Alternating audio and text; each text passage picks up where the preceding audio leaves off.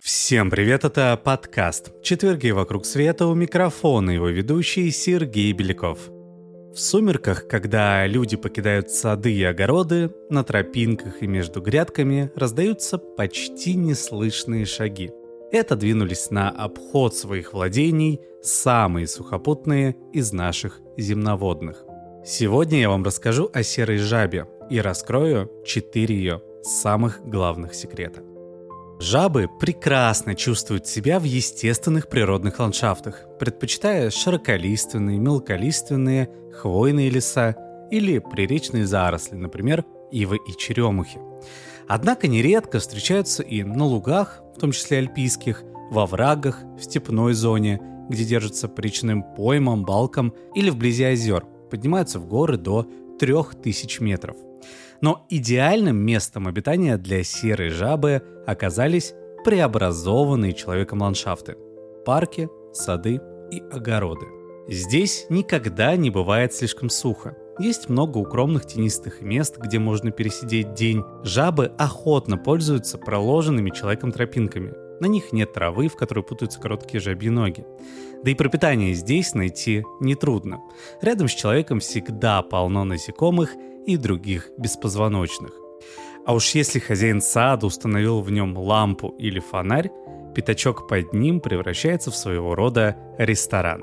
Всю ночь под ним сидят амфибии, подняв морды кверху, глотая привлеченных светом и упавших на землю шестиногих. Если жабье население округи достаточно многочисленно, то под такой лампой могут собраться десятки жаб. И человек, вздумавший подойти ночью к лампе, рискует наступить на малозаметное серое существо, которое сидит неподвижно и совершенно не обращает внимания на двигающегося рядом гиганта. Но эта ситуация идеальная. Обычно жабы не собираются вместе и не ждут, пока еда сама упадет в рот. У каждой из них есть свой личный участок, который жаба обходит каждую ночь в поисках пищи. Именно что обходит – Задние ноги у жаб короче и слабее, чем у лягушек того же размера. Жаба прыгает плохо и без крайней необходимости не прибегает к этому способу передвижения. По своим охотничьим тропам жаба движется неторопливым шагом, высматривая добычу. В принципе, ею может стать почти любое живое существо подходящего размера, от муравья до новорожденного мышонка или выпавшего из гнезда птенца – но во время охоты жаба полагается в основном на зрение. А далеко ли увидят самые лучшие глаза в кромешной темноте даже с высоты 2-3 см от земли. Поэтому основную часть жабьего рациона составляют животные малоподвижные, слизни и различные личинки, а также те, кто слишком надеется на свою химическую защиту – клопы, жужелицы, колорадские жуки, волосатые гусеницы и многоножки – Большинство хищников не трогают такую дичь, но жабы ею не брезгуют, не обращая внимания ни на дурной запах, ни на жгучий вкус. Убедить их в своей несъедобности удается разве что желоносным насекомым, да и тем приходится учить этому заново каждое поколение жаб. Правда, при всей своей неразборчивости в еде жабы обычно не едят мертвых животных. Небольшую добычу жаба подцепляет клейким языком – покрупнее хватает челюстями, а особо крупную еще и подпихивает в пасть передними лапами. В любом случае добыча проглатывается целиком, разделывать ее на куски жабе попросту нечем. Однако охотник в природе всегда может сам стать добычей – Амфибии в этом смысле существа довольно беззащитные. Лягушки полагаются на прыжок, уносящий их из поля зрения врага, и на спасительную границу двух сред, позволяющую скрываться от наземных хищников в воде, а от водных на суше. Плохо прыгающий, живущий вдали от водоемов жабе, такие средства самообороны недоступны. Подобно своим жертвам она прибегает к химической защите. По всей коже жабы разбросаны железы, Особо крупные паротиды расположены позади глаз и имеют вид продолговатых бугорков. Если жабу схватить, ее кожа моментально увлажняется. Железы выбрасывают слизь, содержащую целый букет ядовитых веществ. Главная роль среди них принадлежит производным индола и стероидным соединениям. Этот коктейль обжигает пасть хищника и при попадании внутрь вызывает сильное сердцебиение и рвоту. Мелкий хищник, съев жабу, может погибнуть. Крупный получит незабываемый опыт, который вряд ли когда-нибудь захочет повторить. Но эта защита тоже далеко не абсолютна. Змеи, как ужи, так и гадюки, некоторые птицы и млекопитающие регулярно поедают жаб. У них вообще очень удивительная философия. При встрече с животными крупнее себя жабы проявляют завидное хладнокровие. Они либо вообще не реагируют, либо, если возможный враг сам не слишком велик, пытаются его напугать. Они приподнимаются на выпрямленных лапах и раздувают тело. Если на врага не произведут впечатления эти ухищрения, значит быть ей съеденной. С сородичами жабы никогда не конфликтуют. Впрочем, не проявляют к ним особого интереса, за исключением краткого периода размножения. Удивительное дело, будучи привязанными к определенной территории, жабы не защищают свои участки, а попросту игнорируют нарушителя, что и делает возможными массовые сборища под фонарями. Родовое, точнее классовое проклятие амфибий, препятствующее их эволюционным успехам, зависимость от воды, намертво привязывающее их к водоемам. Жабы не вырвались из этой петли, но ослабили ее настолько, насколько это вообще возможно для земноводных. В отличие от лягушек, они не нуждаются в постоянном увлажнении кожи. Если жаба не защищается от нападения, ее покровы остаются сухими.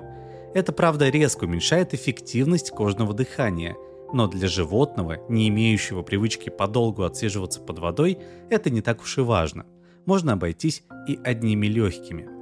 Тем более, что легкие жаб самые развитые и эффективные во всем классе амфибий. И все же жаба никогда не упускает случая увлажнить кожу, купаясь в любой мелкой лужице или принимая душ из росы. Собственно, ее преимущество на ночной образ жизни – средство избегать пересыхания. Какой-то особой любви к темноте жаба не испытывает. Если погода пасмурная, а еще лучше идет мелкий дождичек, ее можно встретить и средь бела дня. Так в дневном отдыхе и ночных обходах проходит жабье лето – Осенью, когда добычи становится все меньше, а ночные заморозки все чаще, жабы устраиваются на зимние квартиры. В качестве таковых годятся и гнилые пни, и куча валежника, и погреба, и дренажные трубы, и просто рыхлая земля или прибрежный ил, где можно зарыться достаточно глубоко. Многие жабы зимуют прямо здесь же, на исхоженном вдоль и поперек участке, в то же время в особо удобные и надежные места зимовок собираются десятки жаб. Следующие несколько месяцев им предстоит провести в полной неподвижности и оцепенении. Их обмен веществ, и без того не слишком интенсивный, в это время падает почти до нуля. Поэтому у них нет главной проблемы впадающих в спячку млекопитающих. Хватит ли накопленного жира, чтобы дотянуть до весны – Хорошо или не очень питалась жаба перед зимовкой, весной она проснется полный сил и, не завтракая, устремится к ближайшему подходящему водоему. А вот размножение ахиллесова пита жаб. Как и все земноводные, они должны отложить икру в воду, где будут жить вышедшие из икры личинки – головастики. Значит, для продолжения рода им нужен водоем, который не пересохнет хотя бы до середины лета – Залитые водой низины, мелкие лужи и бурные весенние ручьи для этого не годятся. Нужны пруд, озеро, старица со стоячей, но в крайнем случае с медленно текущей водой. Весной в таких местах собираются и те, кто живет по соседству, и те, чьи участки расположены вдали от постоянных водоемов. Некоторые жабы приходят к местам нереста за 2,5 километра – это настоящий подвиг для маленького существа с грузным телом и слабыми лапами. В это время жабий народ несет особенно большие потери. С каждым годом в нашем мире становится все больше дорог и автомобилей на них. При встрече с машиной маленькая тихоходная амфибия не имеет никаких шансов на спасение, да и водителю трудно ее объехать, особенно когда жабы идут сплошным потоком. В Европе в таких местах под дорогами прокладывают специальные жабопроводы. а на обочинах ставят пластиковые экраны, не дающие амфибиям выйти на проезжую часть. Некоторые сельские дороги на это время просто закрывают, благо серые жабы не склонны к длительным ухаживаниям и обычно управляются с главным делом жизни всего за неделю. Их икру в водоеме узнать легко. Она не плавает комьями, как лягушачья, а собрана в длинные, по нескольку метров шнуры, обычно прикрепленные к водным растениям. Развитие икринки может длиться двое суток, а может и три недели, в зависимости от температуры воды. Жабьи головастики, так же как и лягушачьи, появляются на свет с наружными жабрами и без всяких намеков на конечности. Однако им с первых дней жизни присуще стоическое спокойствие взрослой жабы. Если на воду вдруг падает тень, головастики лягушки ударяются в паническое бегство, а головастики жабы не обращают на это внимания. Между тем, у головастика нет ядовитых желез, и он ничем не защищен от многочисленных хищников. В результате из каждой сотни отложенных икринок на сушу в среднем выходит всего два жабенка. Головастики, опередившие своих собратьев в развитии, выделяют специальные гормоны, дополнительно замедляющие рост отстающих, чтобы юные амфибии выходили из воды не все разом, при этом сметая все доступные пищевые ресурсы в прибрежной полосе, а по очереди. После метаморфоза юная жаба еще несколько дней держится возле родного водоема, а затем отправляется на поиски собственного участка. Некоторые из них наверняка найдут его возле человеческого жилья и будут защищать его от вредителей, не принося никакого вреда и не требуя от хозяина специальной заботы. А на этом все. Это был подкаст «Четверги вокруг света». До новых встреч!